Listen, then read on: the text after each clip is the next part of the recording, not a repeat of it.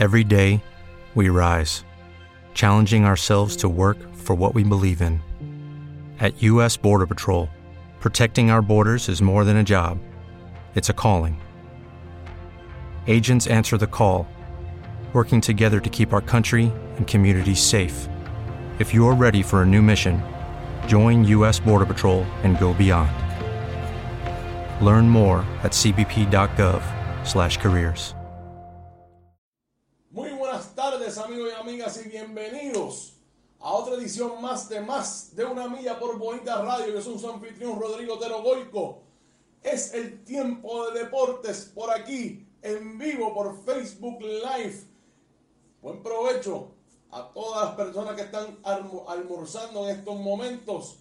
En las últimas semanas, en la última semana, ayer por ejemplo, y la semana pasada estuvimos hablando de pesca, porque se celebraba el torneo del Náutico de San Juan en su edición número 66, conocido como el International Billfish Tournament.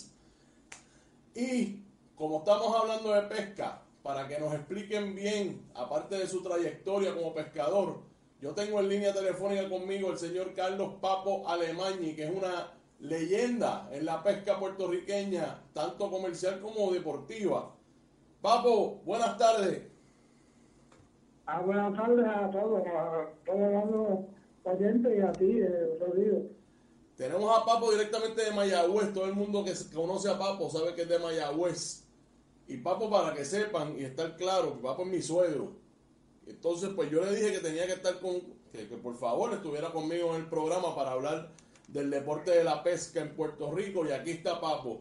Papo, estuviste pescando este torneo del Náutico la semana pasada en la lancha que ganó, la Lady Avi 2, que es de, de Joche Valdés. Ahí estaba junto a Joche Valdés, Noel Pérez y Alberto Solares y el pescador sustituto Víctor Caldwell. ¿Cómo fue en los tres días de pesca que tuvieron en San Juan, Papo? Bueno, tuvimos cuatro peces en los, en los, cuatro, en los tres días. A 700 libras. Eh, logramos capturarlo. Era en línea 50. En línea 50, pues, uno, uno puede subir esa, esa calidad de peces. Pero la, la pesca no estuvo tan mala como la gente piensa porque habían 45 lanchas y se cogieron 53 peces. Así que verdaderamente la ecuación es más de uno por lado, ¿verdad? Claro. Este, pero siempre hay su, su crítica y su y su pro y su en contra en cuanto a la regla del torneo, que incluyen a toda la clase de pitfish cuando este torneo, eh, por tradición, era un ha sido un torneo de Blue únicamente de Blue porque es, muy es muy raro que un petela que pesa 35 o 40 libras tenga la misma puntuación que un Marlin azul, que casi todos eran de más de 300 o 200 libras. Pero eso posiblemente lo cambien eh, próximamente, ¿verdad? Explícanos. El torneo estuvo excelente, aunque fue de tres días y la calidad de torneo siempre fue igual.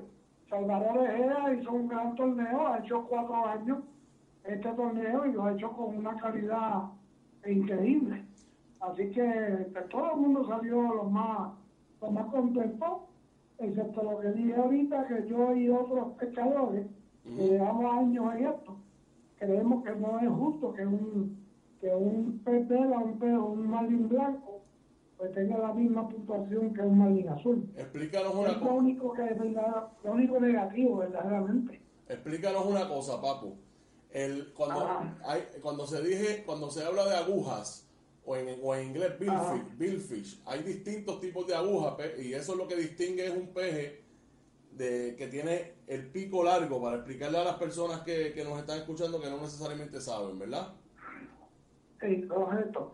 Todos tienen pico todos los, peces de pico tienen pico, ¿verdad? Claro. Eh, la, la, la, vela, el fish es un pez, eso no cuenta para el torneo, pero tiene pico. Pero la vela tiene pico, el marlin blanco tiene su pico, el marlin azul, pues por supuesto, es el que más pico tiene y el más grande, el más pesado. y es más difícil de coger, pero más difícil by far, ¿sabes? Pero por- Mucho más difícil. ¿Por qué es más difícil de atrapar el marlin azul? ¿Qué cualidades tiene? porque el marlin azul es más agresivo, más fuerte, eh, come más, crece más grande y es mucho más mal. Un marlin blanco en Puerto Rico yo creo que nunca ha cogido uno sobre 80 libras. Y una vela, si acaso, han cogido una de 50 libras. Y los marlin azules, el promedio es 140 libras para arriba. Hay muy poco, especialmente en agosto. Agosto de, de marlin grande, de marlin fuerte y grande. Explícanos, Eh, así que explícanos qué, hubo mucho... Ah, dime, dime. explícanos por qué agosto, o sea, en lo- los, los distintos tiempos son buenos para un pez y, para otros tiempos no. Lo que pasa es que agosto, en el drop, en el drop hondo ahí de, de frente a San Juan, eh, tres o cuatro millas afuera, empiezan esos peces grandes, son eh, el 90% son hembras.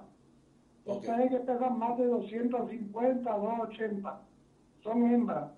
Y entonces, pues, los machos tienen después que ellas desoban, que las hembras desoban, para entonces tener en el futuro la crianza, ¿verdad? Claro. Eh, y agosto es un mes en donde, donde los primeros que aparecen son los marlins grandes.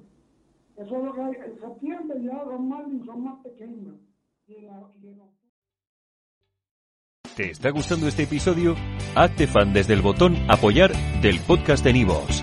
Elige tu aportación y podrás escuchar este y el resto de sus episodios extra. Además, ayudarás a su productor a seguir creando contenido con la misma pasión y dedicación.